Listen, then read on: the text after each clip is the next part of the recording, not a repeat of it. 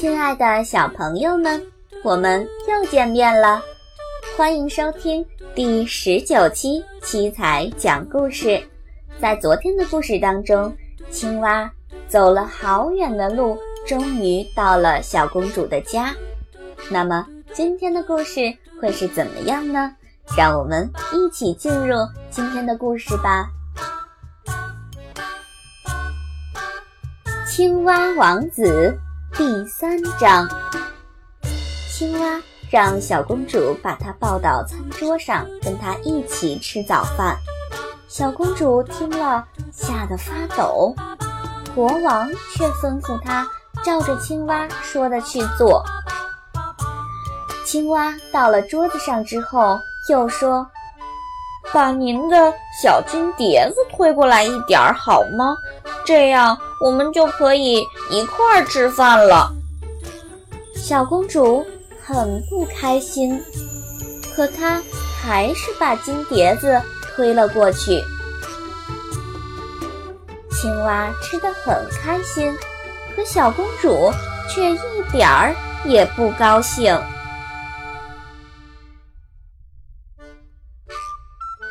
终于，青蛙说：“我已经吃饱了，现在我有点累了，请把我放到你的小卧室里去。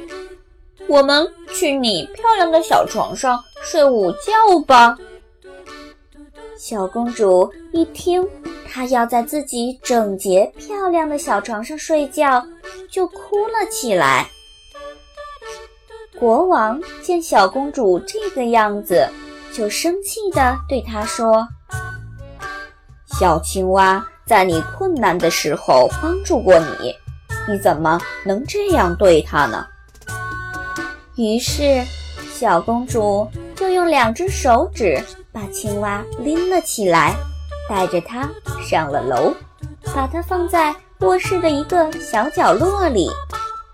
可是，小公主刚刚在她漂亮的床上躺下，青蛙就爬到床边对她说：“我累了，我也想在床上睡觉，请把我抱上来，要不然我就告诉你的父亲。”一听这话，小公主非常生气，一把抓起青蛙，扔得远远的，对青蛙说。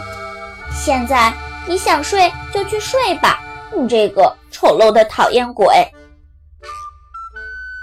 谁知小青蛙一落地，一下子变成了一位满面笑容的王子。这时候，王子才告诉小公主，原来他被一个狠毒的巫婆施了魔法。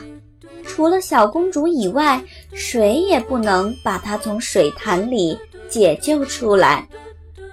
王子成了小公主最好的朋友。从此，英俊的王子和美丽的小公主过上了幸福快乐的生活。在青蛙王子最后一章的故事里面。青蛙终于变成了一位英俊漂亮的王子，最后跟小公主还成了好朋友。好了，今天的故事就是这样，宝贝的爸爸妈妈们，别忘了搜索关注我们的微信公众平台“七彩讲故事”，七是阿拉伯数字七，彩是彩色的彩，搜索“七彩讲故事”的全拼也可以找到我们。今天的故事就到这儿了，我们下期节目再见吧。